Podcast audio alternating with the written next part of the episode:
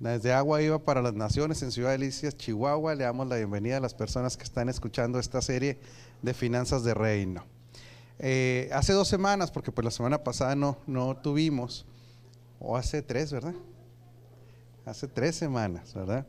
Eh, terminamos con un acto profético, ¿se acuerda? Donde escribimos todo lo que era un tipo de esclavitud de nuestra vida y, cumplimos Sergio y yo al día siguiente, ¿eh? incineramos esos papelitos, no los leímos ni mucho menos, nomás el de Willy leímos ahí, no, te creas Willy, y cumplimos lo prometido, ¿verdad?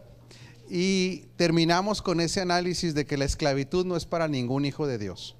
Ahora, nosotros vamos a establecer el día de hoy que la escritura demuestra y fundamenta que nosotros tenemos derechos legales para ser herederos que esto no es una cuestión nada más de, ¿cómo le diré?, de un deseo, porque, pues, ¿quién no va a querer ser heredero, verdad? Y luego de Dios, pues más. Pero podríamos manejarlo esto como una ilusión, nada más, qué bonito ha de ser, qué padre ha de ser heredero, pero no, hay un fundamento, porque todo lo que aprendamos tiene que estar fundamentado, porque si no sería algo emocional solamente. Y Efesios 1, vamos a empezar, vamos a estudiar varios versículos para fundamentar esto. Efesios 1:17 dice, Pido que el Dios de nuestro Señor Jesucristo, el Padre de Gloria, les dé el espíritu de sabiduría y de revelación para que lo conozcan mejor. Primero establece que lo que quiere, eh, eh, la oración aquí del apóstol es que conozcamos mejor a Dios. El conocer a Dios nos va a llevar a la revelación de nuestros derechos como hijos. ¿Qué es lo que pasa? ¿Por qué tiene que orar de que conozcamos mejor a Dios? Porque nosotros podemos haber tenido una información respecto de Dios que no fue la correcta. Hoy hablábamos con unas autoridades de la ciudad y, le exponíamos cuál, es la problemática de la sociedad y la problemática de la sociedad es que no ha tomado a Dios en serio porque a Dios lo ha visto más que nada eh, de acuerdo a, la información que nos dieron las personas que nos educaron en nuestra niñez. Y coincidíamos que era el Dios regañón, el Dios este, que nada más estaba viendo cuando se equivoca una persona, un Dios impersonal, un Dios que también, este, perdón, muy lejano, un Dios muy lejano, o, como dice la cultura eh, local, Diosito. O sea, teníamos una información tan incorrecta de Dios, teníamos una información tan incorrecta de Dios, que es muy difícil que si no le conozcamos su corazón podamos entender lo que quiere para nuestra vida. Entonces aquí la oración primero del apóstol es, necesitamos conocerte, que nos des espíritu de sabiduría y de revelación para conocer mejor a nuestro Dios como papá. Y luego el 18 dice, pido también que les sean iluminados los ojos del corazón para que sepan a qué esperanza Él los ha llamado, cuál es la riqueza de su gloriosa herencia entre los santos. Entonces hay un antecedente de que primero nos dice, antes de que te hable de la herencia, antes de que te hable de la riqueza de su gloriosa herencia, fíjese tres, tres elementos. Um, la, herencia de, de, cualquier persona en la tierra va a depender definitivamente de lo que sus padres hayan podido hacer. ¿Está de acuerdo conmigo? ¿Sí? Cuando hablamos de herencia en la tierra. Estamos hablando de un ámbito 100% terrenal. Aquí aspira una persona a heredar en la tierra, olvídese de Dios un poquito, nada más a lo que hayan podido hacer sus antecesores. Entonces aquí el apóstol está diciendo, pero la riqueza que tienen ustedes, por eso primero necesitan conocer a su padre, cuál es la dimensión de la paternidad, porque la riqueza de ustedes, ya le estoy hablando así de ustedes, jóvenes que están aquí, jóvenes y muchachas, es una riqueza gloriosa, o sea, no estamos hablando de una herencia pequeña, sino, dice otra vez, se lo voy a leer, pido también que les sean iluminados los ojos del corazón, o sea que el corazón tiene ojos, para que sepan a qué esperanza Él los ha llamado, cuál es la riqueza de su gloriosa herencia entre los santos. Entonces diga conmigo, esta riqueza es ilimitada. Por eso no vamos a poder vivirla toda aquí en la tierra. Aquí en la tierra va a haber un adelanto de nuestra herencia, por supuesto que sí. Pero podremos, ¿usted cree que se pueda gastar toda la herencia de Dios aquí en la tierra? Imposible. Por eso Dios, Dios genera la eternidad, porque esta, esa riqueza de la herencia nos la vamos a gastar en la eternidad. Pero no vamos a estar esperando a que llegue la eternidad. La esterilidad ya empezó en nuestra vida desde que recibimos a Cristo. Entonces dice, yo le pido a Dios primero que lo logren conocer a Él, que conozcan las características de su paternidad, que conozcan las características de su corazón y después de eso ustedes van a poder comprender el nivel de herencia que Dios tiene para ustedes, que tiene que ver con riqueza y con gloria. Hechos 26, 17. Aquí le está hablando Dios al, al apóstol Pablo. Está describiendo la conversión del apóstol Pablo. Dice, yo te libraré del pueblo y de los gentiles a los cuales ahora yo te envío. ¿Por qué tendría que librarlo de los pueblos a donde lo enviaban a él? ¿Sabe por qué? Porque él, había sido un asesino. Entonces Pablo debía bastantes, debía varias. Acuérdense que, a Pablo lo tenían conocido por, este, por un hombre implacable. ¿sí? Eh, él, él estaba llamado a destruir a la iglesia. él no concebía la iglesia como, como la concibió hasta que nació de nuevo. Para él dice que su, él había sido llamado por, por los religiosos judíos de aquel tiempo a destruir a los que andan en el camino. En, el, en, los primeros tiempos a la iglesia de Cristo le llamaban el camino, no le llamaban los cristianos. La palabra cristianos fue utilizada en Antioquía y por primera vez y no crea que fue un título de, para describirlos de una manera amigable, era burlesca. La palabra cristiano significa pequeños cristos. O sea, lo que, lo que estaban diciendo a los, a los primeros creyentes de una manera burlona era, tú eres un cristito. O sea, tú era una manera despectiva, no era una manera eh, de elogio ni mucho menos. Pero a Pablo le habían encargado la misión de matar a los que estaban en el camino. Por eso la, la, la persecución es algo normal para el creyente, ¿sí? Usted tiene, usted tiene que entender que mientras usted esté en Cristo, la persecución es algo normal. Normal. Y uno tiene que entenderlo así. El que está en Cristo va a sufrir persecución a menos que la juegue de la secreta. ¿Sí? A menos que quiera quedar bien con todo el mundo y que no, y que no se afirme en su fe. Pues va a ser este, ¿cómo se dice? Va a ser un tipo de monedita de oro o va a ser, ¿cómo se dice? Para donde calientan gordas, ¿verdad? Pero un cristiano que, por lo menos trata de vivir una vida congruente va a sufrir persecución. Entonces, eh, Dios haciéndole el llamado a Pablo está muy consciente de que lo van a querer matar, porque debía a muchos. Usted puede decir, pero ¿cómo? Pues los cristianos no me matan, sí, nada más que había muchos parientes que, que no eran cristianos. O sea, le mataron, mataron a algún cristiano, pero ¿qué tal si un sobrino, un tío, un papá no era cristiano? Pablo las debía. Y le dice el Señor, yo te voy a proteger. Pero fíjese para qué lo va a proteger. Dice, para que tú abras los ojos, para abrir sus ojos a los que yo te envío, para que se conviertan de las tinieblas a la luz y del poder de Satanás a Dios, para que reciban perdón de pecados y una herencia entre los santificados por la fe en mí. Todo ministerio apostólico o entendido eh, en los planes de Dios para la gente tiene que predicar todos estos puntos. Fíjese otra vez, abrir los ojos para convertirlo de las tinieblas a la luz y del poder de Satanás a Dios. ¿Le está dando importancia a esos puntos? Bastante importancia. Para que reciban perdón de pecados y otro punto. ¿Y para qué? Y una herencia entre los santificados por la fe en mí. En otras palabras, toda congregación debería predicar todos estos elementos. No solamente el cambio de conducta, no solamente el perdón de pecados, no solamente el vencer a Satanás, sino enseñarle a la gente que tiene derecho a recibir una herencia. ¿sí? Gálatas 4:6. Y por cuanto sois hijos, Dios envió a nuestros corazones el espíritu de su Hijo, que clama Abba Padre. Otra vez, otra vez establece primero el entender la paternidad de Dios. ¿Qué nos robó el concepto de paternidad de Dios? ¿Quién nos lo robó? La religión. por eso es tan dañino, porque nos, lo robó en, en, varios sentidos. ¿sí? Primero, la religión X o Y nos enseñó desde chiquitos, es que todos somos hijos de Dios. Falso, una gran mentira. Por eso mucha gente no, no puede discernir este, la diferencia entre un hijo de Dios y, uno, y un no hijo de Dios, porque ya se le estableció mentalmente que todos son hijos de Dios. Entonces de repente dice, no, es que este es hijo de Dios, este es un matón, este es un asesino, este es un trácala, este es un alguien que golpea a la esposa, pero es hijo de Dios. No, no, no, no, no, no, no. Por eso la sociedad no puede diferenciar, porque para empezar se estableció un, un, juicio incorrecto. ¿Usted cree que un hijo de Dios, por la nueva naturaleza, va a andar golpeando a su esposa?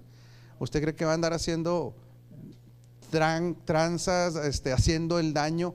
No, podrá tener errores, como todo mundo tiene errores, ¿sí? Pero su estilo de vida no es así. Entonces, ¿cómo se ha venido devaluando? ¿Cómo se devalúa desde el inicio este, de las culturas el concepto de la paternidad de Dios?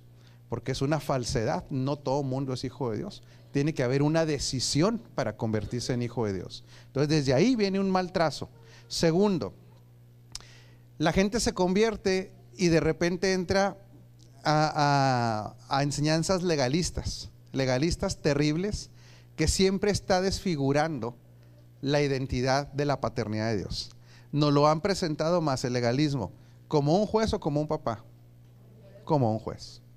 El legalismo siempre está predicándole a las personas que hay de ti, pobrecito de ti, ten cuidado de esto, hay donde te equivoques, hay, siempre la gente está, ¿sabe qué? Los creyentes con esa teoría legalista siempre está asustado. Ni hace, ¿sabe cómo terminan? Ni pichan, ni cachan, ni dejan batear. Porque siempre están con el miedo a Dios, ¿sí? Porque es una, es una doctrina legalista. ¿Cuándo va a disfrutar la gente bajo una, bajo una doctrina legalista la paternidad de Dios? No la puede disfrutar. ¿Cuál será el corazón de papá para usted? Ahora que conoce la escritura, ¿se da cuenta de las características que tiene su papá para usted? ¿Cómo lo ama él a usted? Incondicionalmente. Fíjese qué interesante. ¿Usted cree que Dios ama al mundo? Ama a los pecadores. Imagínese cuánto lo amará usted que usted lleva su misma genética.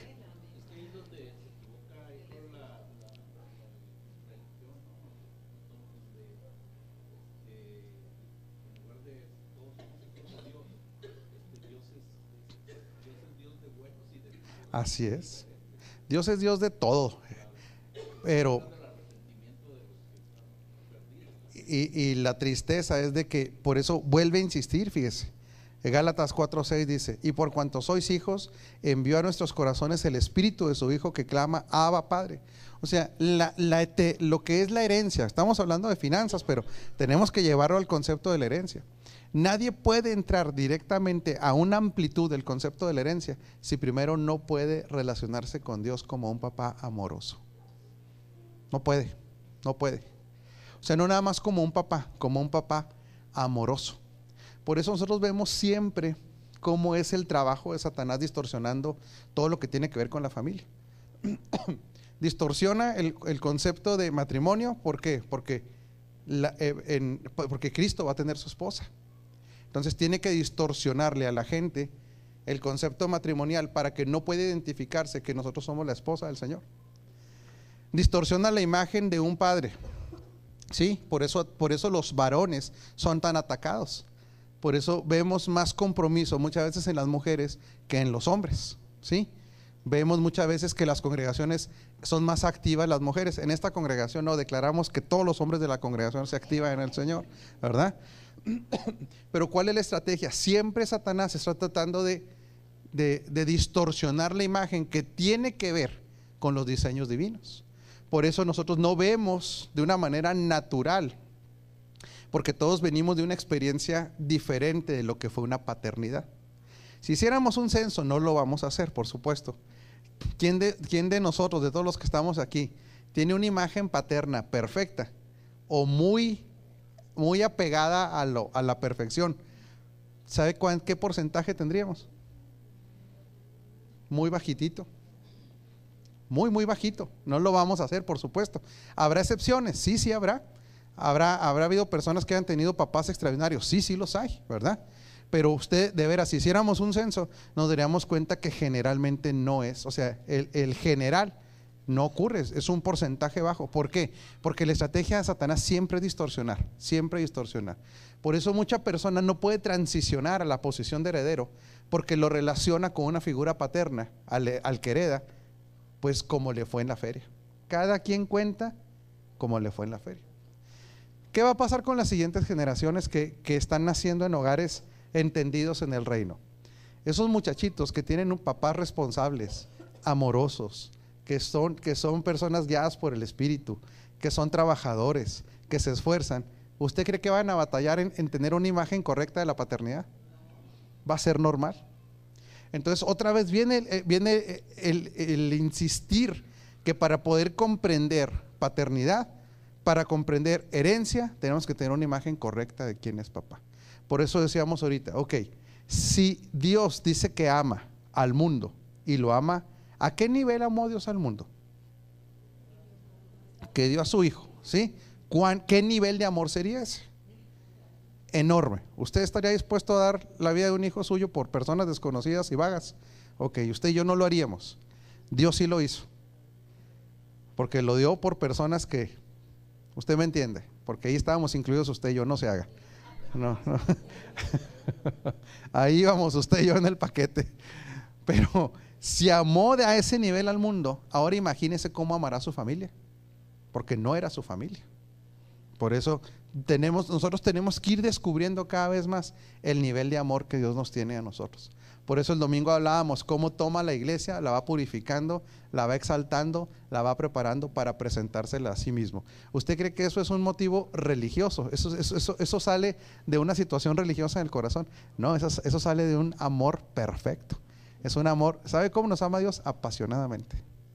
¿Sí? Nos ama, nos ama de una manera tan extraordinaria. Entonces, después de eso, Gálatas 4.7 dice, así que ya no eres más esclavo Fíjese otra vez, ¿cómo, ¿cómo va el orden? Por cuanto sois hijos, Dios envió a vuestros corazones el Espíritu de su Hijo que clama Abba Padre. La palabra Abba Padre, usted ya sabe qué significa, es genera un diminutivo. En otras palabras, Abba Padre significa papito o papi. Lo que está diciendo es, necesitas llegar al entendimiento de que a tu Padre Dios lo tienes que tratar con ternura. Porque eso es lo que debe despertar en nosotros, un sentir no, de, no del Padre lejano, como decíamos ahorita, sino se convirtió en mi papi. A ese nivel llega. Entonces, cuando llegamos a eso, dice, ahora entiende, se lo voy a estar parafraseando, entiende, ya no eres más esclavo. O sea, ya no te acercas tú a Dios con el temor de la esclavitud, ya no te acercas tú con el temor del rechazo, sino te acercas como hijo. Y si hijo, también eres heredero por medio de Dios. Otra vez, reafirma la figura paterna reafirma la figura paterna para que entendamos que estos son derechos legales que tenemos. Romanos 4:13, para que siga fundamentándose usted por qué es heredero. Porque la promesa a Abraham y a su descendencia de que sería heredero del mundo. ¿Heredero del qué?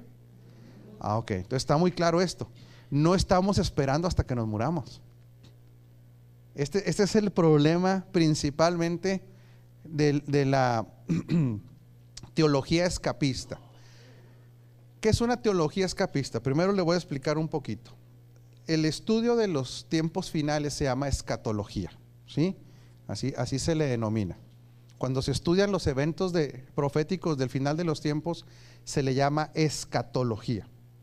La escatología tenía, antes de entrar a, un, a una mentalidad de reino, tenía una óptica escapista. ¿Qué es una óptica escapista?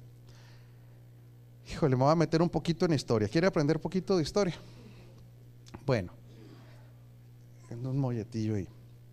Las primeras conversiones, vamos a hablar de Latinoamérica. Las conversiones más fuertes o, donde empezó a haber un despertamiento de conversiones en, Latinoamérica fue en los años 70 más o menos. Finales de los 60 principios de los 70. Empezó a haber un despertar, inclusive en la Iglesia Católica, un movimiento muy fuerte. ¿Quién se acuerda cómo se llama ese movimiento muy fuerte? La renovación carismática. ¿Se acuerdan de la renovación carismática en la Iglesia Católica? ¿Cuánta gente cree que se convirtió en esos movimientos? Muchísima gente se convirtió. Por eso nosotros sabemos y estamos conscientes que en la Iglesia Católica hay gente nacida de nuevo. Definitivamente. ¿sí? El detalle es que, pues la parte doctrinal o ya de crecimiento, no hay alimento para ello, ¿verdad? Pero mucha de la gente que se convirtió, y hay que tomarlo en el contexto histórico, ya estamos grandes para no andar con chiplerías, ¿verdad? Y, aparte somos gente madura, y, y aquí aparte somos familia, ¿sí? Muchos de los, de los movimientos de, conversiones en los años 70, ¿quiénes creen que eran los principales este, evangelistas? ¿Cuáles creen que eran las principales características de los evangelistas en los años 70? ¿Perdón? eran los ex, exactamente. Eran los ex alcohólicos, los ex pandilleros, los ex drogadictos, los ex golpeadores de, esposas. O sea, era la gente que fue convertida de lo más, este, ¿cómo decirlo? Que pecado es pecado, pero, eh, pues sí, de situaciones muy difíciles, ¿verdad? Gente que, perdón, pues pudiéramos, no, no quisiera ser tan duro, ¿verdad? Pero, porque al fin y al cabo todo, todo pecado es así, pero, pero ¿se acuerdan, ¿se acuerdan los, libros con los que se evangelizaba en aquel tiempo? Era Corre, Nicky, Corre. ¿Se acuerdan de Corre, Nicky, Corre? La cruz y el puñal, los libros de pandilleros. O sea, eh, todo lo que tenía que ver con evangelismo era, eran personas que realmente venían de una situación a nivel intelectual, pues imagínense, pandilleros, o sea, esa gente no, no fue a, no tenía un nivel de estudios. Después viene también un movimiento muy fuerte que se llamaban los hombres de negocios del Evangelio completo. Eso fue en los años 70, no sé si lo recuerden. Era un, armenio, Demos Chakarian se llamaba el, el líder. Pero, ¿qué ocurre en este tiempo? No había una mentalidad de una iglesia poderosa. No había la mentalidad de que la iglesia se involucrara a nivel de gobierno, a nivel de educación. No existía eso estaba esperando el rapto porque había tanta persecución que lo, mejor que pudiera pasar era que, que ya viniera el Señor, que ya nos lleve. Por, imagínense los niveles de persecución, los niveles de rechazo. Estamos y usted me dice, bueno, es que eso era en África. No, no, eso, eso era hasta aquí en Delicias. Usted sabe que ser cristiano para algunas personas eh, hace muchos años, 30 años, eh, la gente les dejaba de hablar, la gente inclusive consideraba como un bien hasta hacerles daño a las personas. Yo tenía una compañera en donde trabaja, no digo la compañía para no quemarla, porque ella era de un pueblo y decía, a los cristianos en ese pueblo nos enseñaron nuestras abuelas que cuando venían a predicarnos la gente les echaba agua caliente. Y usted dice, eso fue, fue en los años 800. No, no, no, estamos hablando de hace unos años. O sea, por ser cristianos los recibían con agua caliente, los quemaban. Estamos hablando del estado de Chihuahua, no estamos hablando de... Sí. Sí, por ser cristiano, a su hijo. Estamos hablando de personas de aquí, hace 10 años, y en una ciudad como Delicias, ¿sí? O sea, estamos hablando de que, de que eso, esos eran los niveles de persecución. Entonces, hoy no se asuste, sí, Luis.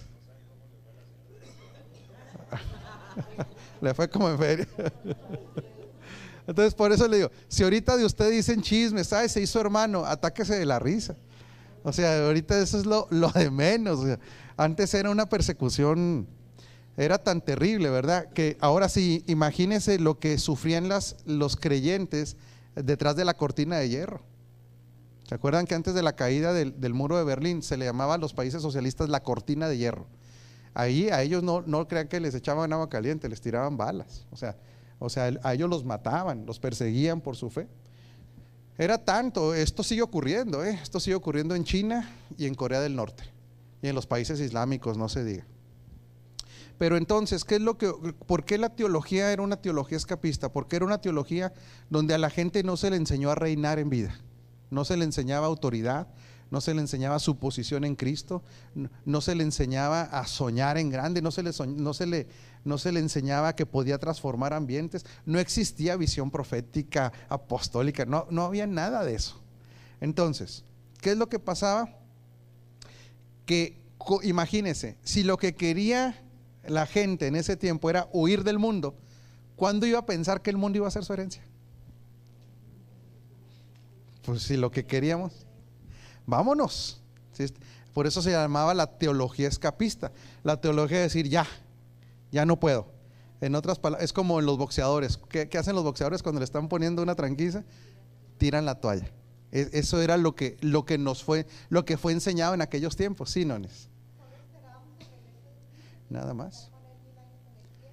Así era. Esa era la teología escapista, por eso hablábamos de la escatología. Ahora, ahora fíjese, otro impacto en la cabezota del creyente, ¿sí? Bueno, en la cabecita. Vamos a ser más tiernos.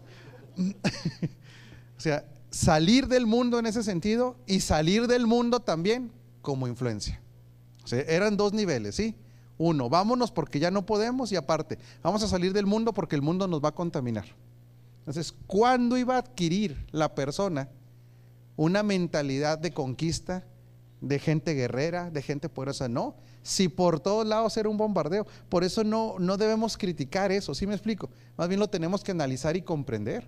Es que era un bombardeo mental. Por un lado, que venga Cristo por lo que nos están haciendo y por otro, no se mezcle con los del mundo, no aspire a nada terrenal, eh, renuncia a todo lo que tenga que ver con autoridad, renuncia, que no ve que eso es del diablo. ¿Quién se acuerda todavía? Pues, para que vea. Mire, todavía ni le hago la pregunta, pues ya saben lo que les voy a decir.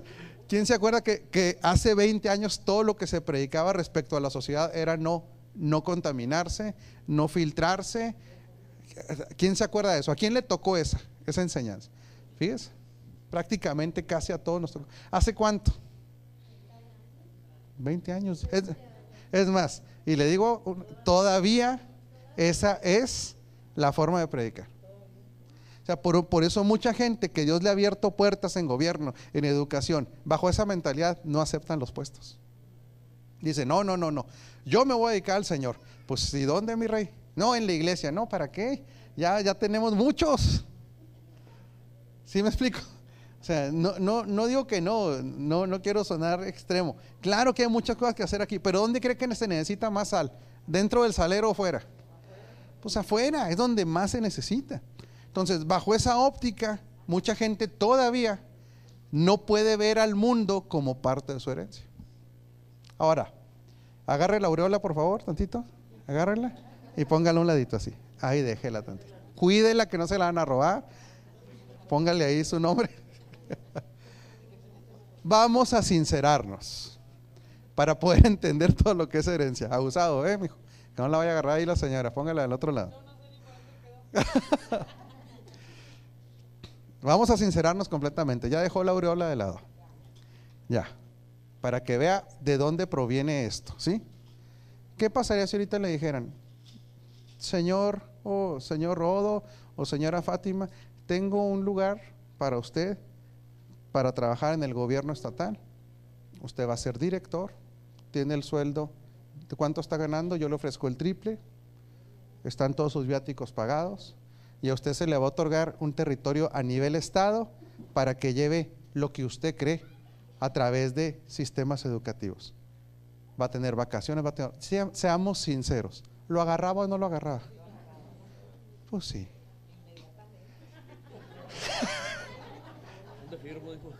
Ahora, fíjese, usted no tiene que tener una, no tiene que tener una educación cristiana para eso si le ofrecen mejores posibilidades para sus hijos, para sus futuras generaciones, posiciones de influencia, no necesita ser cristiano, nomás necesita tener bien los tornillos puestos aquí arriba, ¿sí o no? Por eso le dije que teníamos que dejar, ¿sí? Nada más.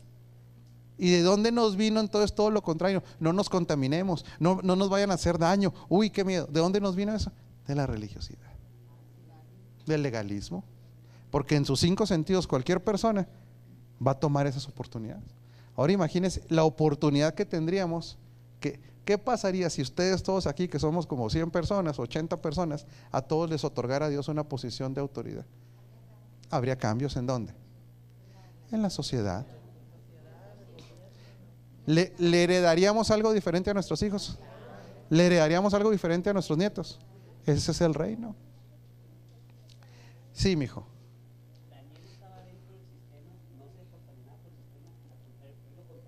Así es. Ese, es el concepto de reino. Daniel no se contaminó. Por eso la eclesía como concepto, acuérdense que la palabra iglesia nunca fue un término religioso. La palabra iglesia es parte del concepto eclesía, que tiene que ver con asamblea o como aquellos que dictaminan y generan leyes. Esa es la palabra eclesía. ¿Cuál, la eclesía debería tomar el modelo de Daniel. Penetramos a la sociedad por testimonio fíjese otra vez se lo repito, por testimonio, por la unción predominante en nosotros, por la valentía que tenemos en el Espíritu, por la pasión que tenemos en nuestro propósito, la gente le aseguro que haría bien su trabajo. Y este trabajo va a transformar ciudades, estados, naciones. Por eso territorios son parte de su herencia. Territorios son parte de la herencia de sus hijos. Entonces, ¿qué es lo que pasó? Que todo lo hicimos cúltico pero no tiene que ver, o sea, ¿por qué cúltico? Porque todo Yo platicaba el otro día con un pastor a quien estimo mucho y no, y no lo digo a manera de crítica ni mucho menos, pero para que vea cómo no se ha avanzado en este pensamiento. Platicábamos un poquito de los diseños con los que operamos cada quien en su congregación. Y le digo es que para nosotros es indispensable que la gente se conecte a su propósito, inclusive conectado a su propósito, que eso va a ser la, la siguiente, el siguiente martes, vamos a hablar de eso. Conectados al propósito tarde o temprano trae, trae avance financiero en las personas. Eso se lo vamos a demostrar. Y me decía ese pastor, pues claro que el propósito es muy importante. Y es una persona que conoce la escritura. Y le pregunto, ¿pero usted qué conceptúa por propósito? Tener cultos muy bonitos llenos del Espíritu Santo. Ese no es el propósito de la iglesia. Eso es parte de lo que vamos, tenemos que experimentar. Cultos llenos del Espíritu Santo, gobernados por el Espíritu Santo, cultos llenos de palabra poderosa, pero el propósito individual de la gente no es hacer cultos eclesiásticos. La, escritura dice que todos hacemos y tenemos un culto diario y racional. Racional, ¿sí? Eso está en Romanos 12.1. Entonces, todo creyente practica el culto cada cuando? Todos los días. Por eso la otra vez que nuestro hermano nos hacía preguntas del, del eh, eh, para que lo sepa, ¿no? no tiene nada de malo. Ellos son adventistas del séptimo día. Por eso preguntaba a la persona que nos visitaba que si nosotros ya no cumplimos el séptimo día como el sábado. La escritura dice que ya no. La escritura dice muy claramente que Jesucristo es el Señor de toda nuestra vida. No, de, no nada más del sábado. Y no nada más eso. Nosotros ya entramos en el reposo espiritual que es Cristo.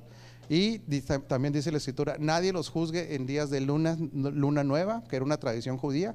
Dice, nadie los juzgue en cuanto a fiestas y ni siquiera en cuanto al día de reposo. El día del reposo para nosotros son todos los días.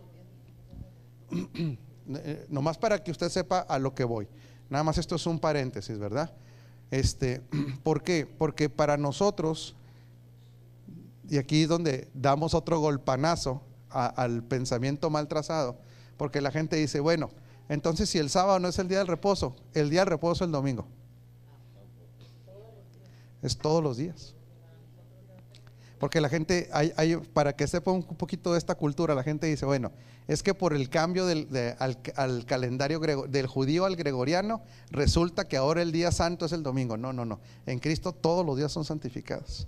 En otras palabras se dice, el domingo es el día del Señor, sigue operando la ley. Y usted me dice, entonces ya no venimos los domingos. Si usted quiere, no venga. Fíjese hasta dónde voy a llegar, ¿eh? fíjese, fíjese hasta dónde es la libertad en Cristo. Se lo voy a decir cómo va. Se tiene que saber siempre la verdad. Si ya no vengo yo el domingo, ¿rompo la ley de Cristo?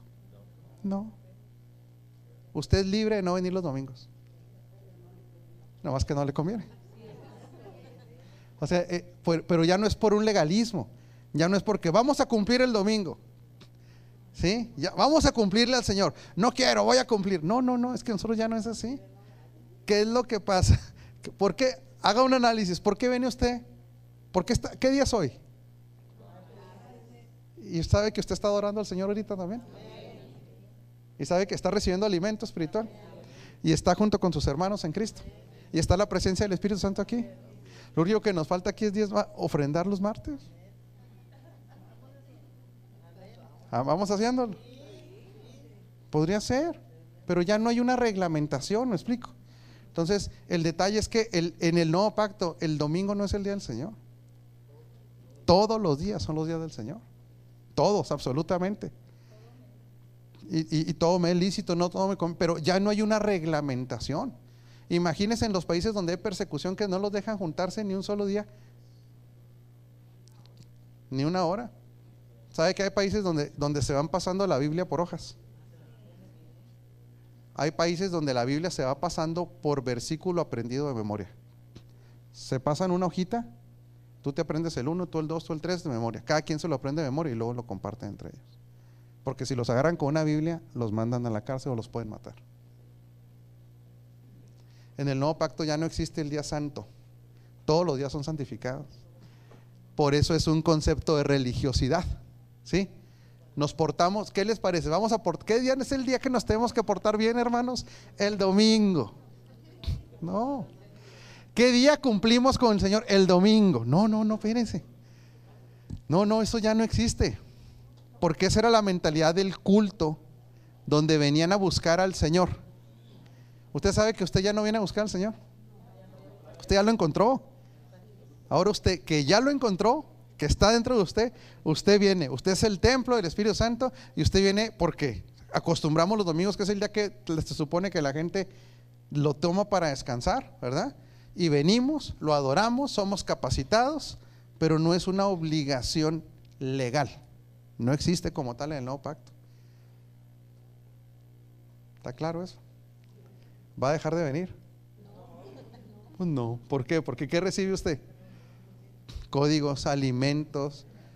Pero ya se fija que, en el nuevo pacto ya no es por obligación. Ya no es. Pero, pero no manejemos cosas incorrectas. Por eso dice que Abraham le ofrece ser heredero del mundo.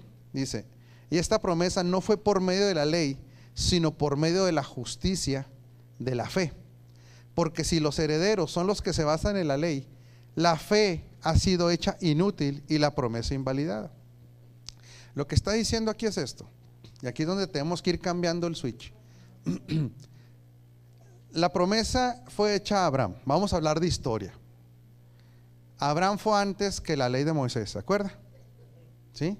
Fue primero Abraham y luego viene la ley de Moisés. Dios hubiera podido decir, Abraham, la promesa que le hice a Abraham se acabó. Me voy a olvidar de ella y ahora solamente los que cumplan la ley van a tener derecho a esa, a esa promesa que yo le hice. Dios no le invalidó. Dios dice, ok, estas personas que están bajo la ley,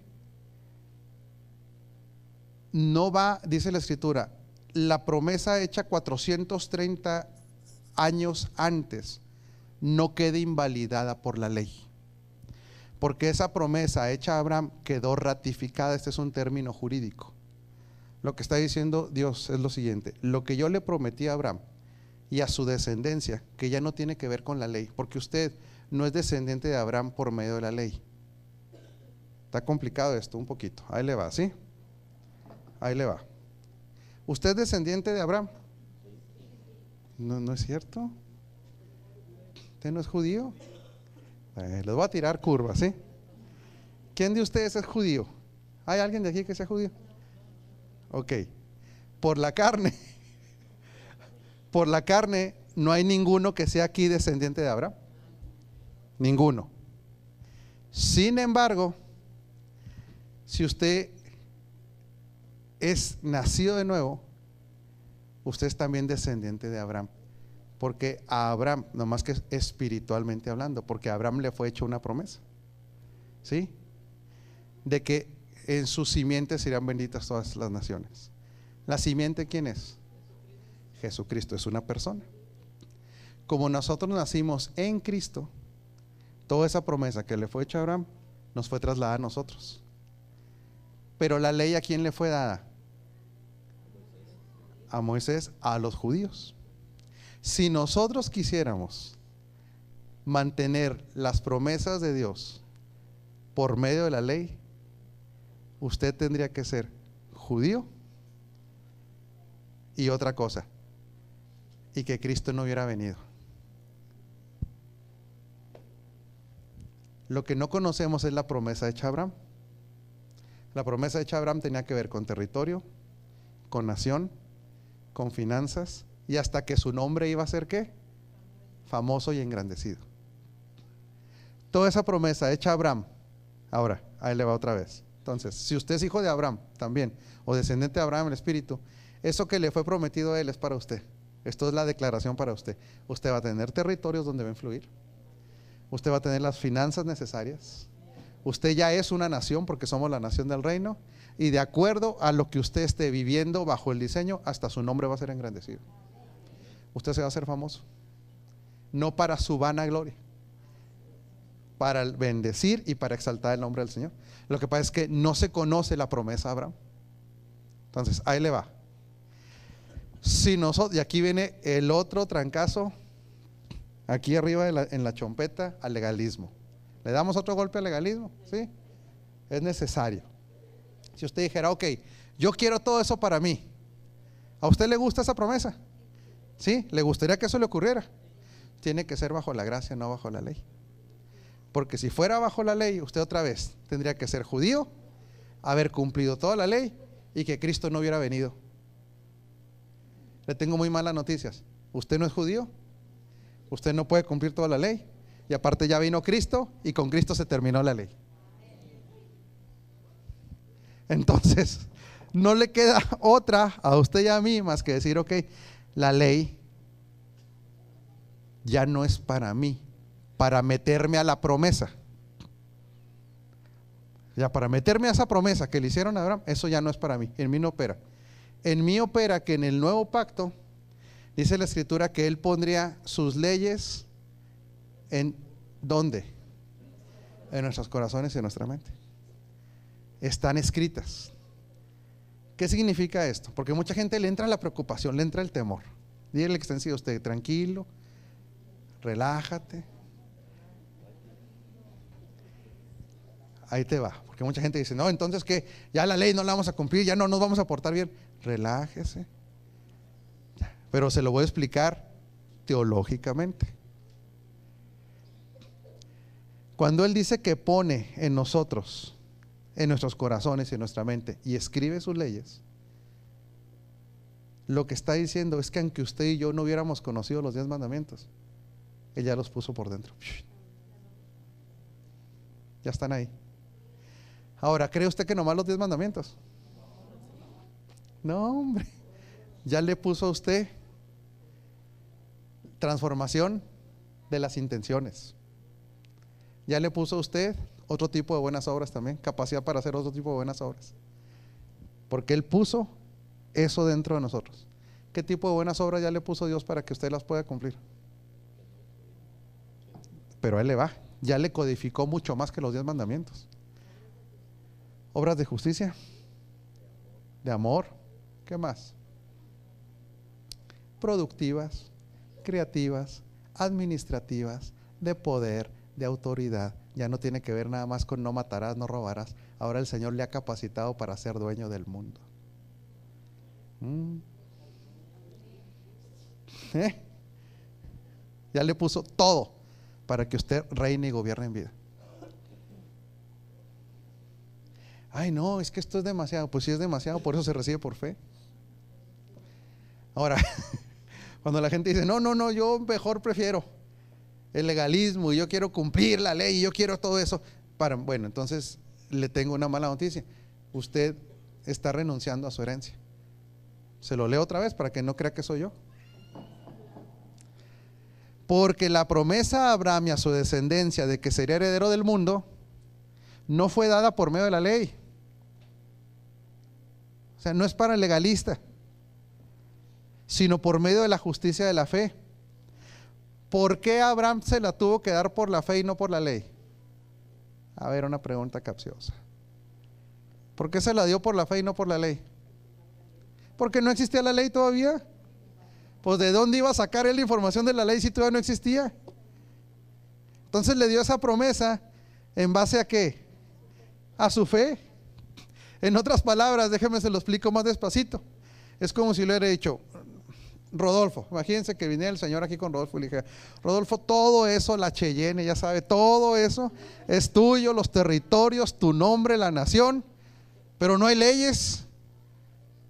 ¿Tú qué, tuvo que hacer a Abraham para que Dios le contara por justicia y, y le diera eso?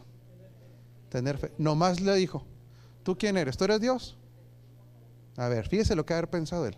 Es Dios, es dueño de todo y me quiere dar esto. Yo le creo. Yo lo recibo. Está bien. Porque no había ley. Ahí le va. ¿Cuál es la diferencia con la iglesia hoy? ¿Hay alguna diferencia con respecto a él? Ninguna. Yo lo creo. Tú eres Dios. Tú lo dices. Tú me lo quieres dar. Nada más que hay otro, hay algo más poderoso. Abraham era su amigo. Yo soy su hijo.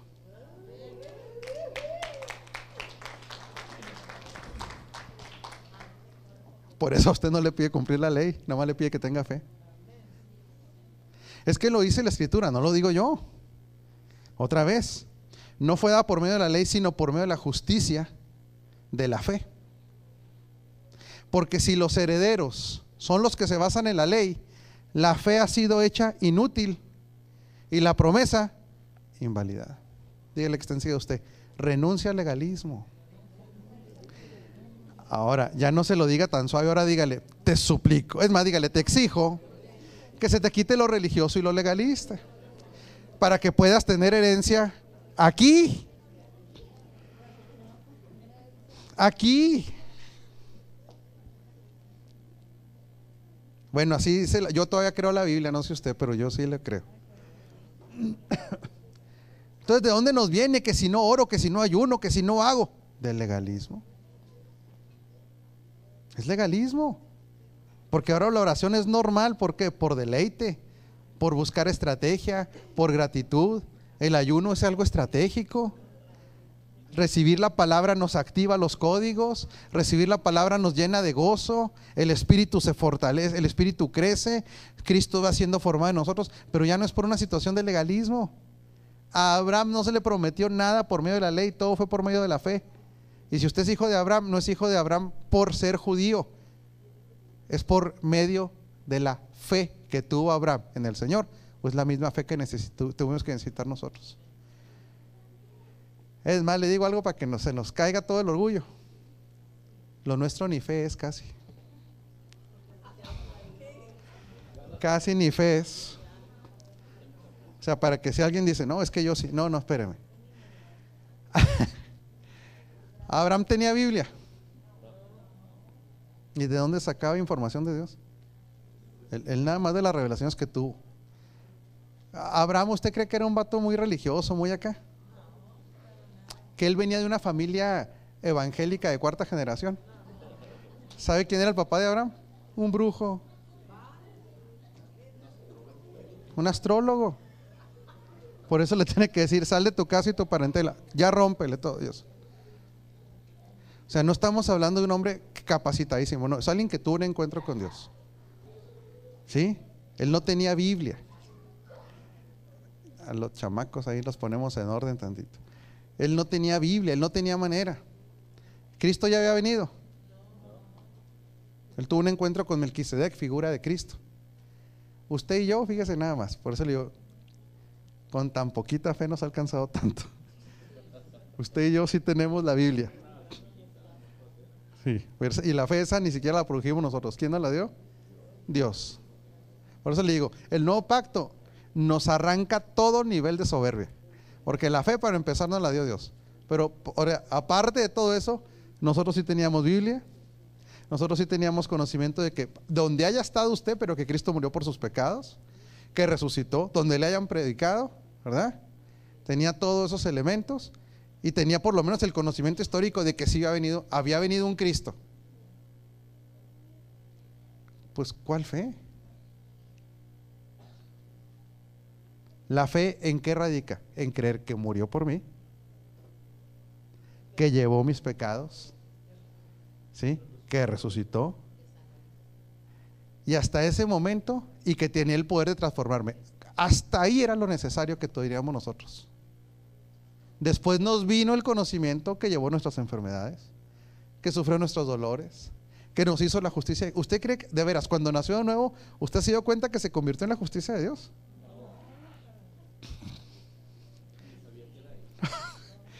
Es más, ¿pudo discernir cuando nació de nuevo que se convirtió en un hijo? ¿En un heredero? ¿Qué discernió cuando nació de nuevo? No más que estaba gozoso, que lo habían perdonado, que no tenía culpas y que empezaba a conocer a Dios. Eso fue todo, eso fue todo lo que sabía. Y que si iba al cielo si, si le cayó una piedra en la cabeza. Eso era todo. Y eso lo metió a nivel de heredero sin saberlo. ¿Qué es lo que estamos aprendiendo hoy? ¿Qué es la tragedia de la iglesia hoy? Que así como estuvimos en ese momento sin saber nada, ya éramos herederos, ya teníamos autoridad, ya teníamos derecho a ser sanos, ya teníamos derecho a profetizar y a declarar, ya teníamos derecho a ser utilizados por Dios, ya había una unción en nosotros, ya había un territorio que nos iban a asignar. ¿Qué sabía usted de eso? ¿Cuál es la tragedia de la iglesia en general hoy? Que todavía no saben nada de eso, que siguen sin saber, que se siguen creyendo pecadores, que siguen creyendo que Dios tiene la cara enojada, que siguen creyendo que tienen que hacer méritos, siguen teniendo el conocimiento de un recién nacidito y tienen 20 años en el Evangelio. Y que Dios le manda las enfermedades y que lo quiere castigar. Por eso usted va 30 años adelante del promedio. Pero no es para creerse, es para vivirlo y para disfrutarlo. Y para, y para dar. ¿Sí? Sí, nones. Claro, no está hablando de perecer a un nivel de, infierno, está hablando de que no puede disfrutar. Mas yo he venido para que tenga. El ladrón solamente viene para robar, matar y destruir. Tiempo, él le va. Póngase el aureola otra vez para que esto no le vaya a caer en la chompeta muy duro. a ver, en un hijo de Dios, ¿Satanás puede venir y quitarle la salvación a usted? No puede. Pero sí puede venir por medio de doctrinas incorrectas a matar sueños, a robar bendición y a destruir. Entonces el ladrón muchas veces es la doctrina, no, no Satanás. Incorrecto. Mas yo he venido para que tengan vida. Esa es la doctrina verdadera de Cristo. Entonces, el legalismo no nos mete a la promesa. Colosenses 1.12, no, de hecho nos aleja. Colosenses, sí, Carmelita. El legalismo, ok. Legalismo viene de la palabra ley, de ahí proviene, de la palabra ley. El legalismo es todo lo que hacemos para querer ganarnos el favor de Dios que muchas veces son mandatos de hombre, tradiciones y costumbres, incluyendo prácticas espirituales que dejan de ser espirituales para convertirse en ritos y tradiciones. Por ejemplo, por la pregunta, no es, no esa manera de crítica. ¿Usted cree que la oración del Padre Nuestro es una oración poderosa? Sí, tiene elementos que no hemos discernido, pero es poderosa. ¿Tendrá elementos espirituales en la oración del Padre Nuestro? ¿Tendrá elementos de códigos? ¿Y qué pasa con la gente que la, que la, la recita, ya no la ora? Es más, no saben ni lo que están diciendo. ¿Y es una oración? Sí, pero se convirtió en un rito se convirtió en una tradición. Perdió su efectividad porque se convirtió en eso. Entonces, la gente se convierte en legalista porque empieza a adquirir reglamentaciones para relacionarse con un Dios que está vivo, que sigue hablando, que sigue guiando y que es un papá. Se hace un acartonamiento se acartona todo. ¿Sí entiende la palabra acartonamiento? Se hace rígido, se hace, pierde el sabor. Por eso Dios nos permite, los que tenemos la bendición de ser papás, que nos damos cuenta que la relación más preciosa que puede haber entre un hijo y un papá es una relación natural, espontánea, fresca. Usted como papá o como mamá, imagínese que llegue su niño Querida madre, son las 7 de la mañana. Te agradezco porque has trabajado por mí. Gracias por el desayuno que me vas a hacer. Con permiso, hasta luego. Ahí nos vemos. Ah, permíteme, tengo que darte el beso de despedida.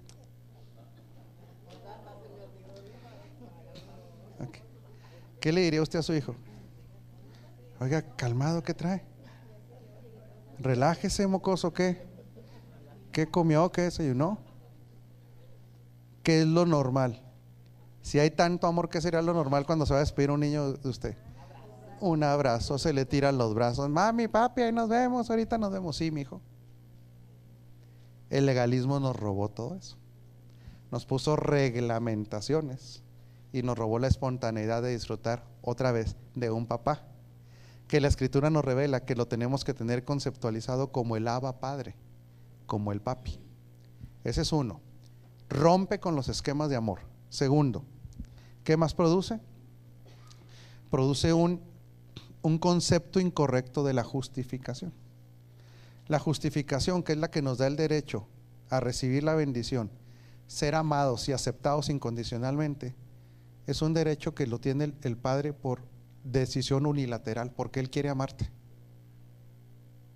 Entonces el legalismo va construyendo una forma de pensamiento que la gente dice, si dejo de cumplir esto, pierdo el favor de Dios, pierdo el amor de Dios, puedo quedar descalificado e inclusive ya en un extremo el legalista llega a pensar hasta que pierde la salvación. Es que es terrible, es terrible. Ahora, déjeme hacerle una pregunta yo ahora a usted. Usted cuando tiene una doctrina ya sana y todo esto, ¿usted ahora disfruta de su papá Dios? Pero ¿qué pasaría si todos los martes, todos los viernes, todos los sábados y todos los domingos le predicara una doctrina legalista? Se le generaría a usted un cuadro mental de Dios terrible. En otras palabras, le he sustituido esta forma de creer en Dios por una ley, por un tengo que. Por eso para nosotros es muy sencillo analizar esto.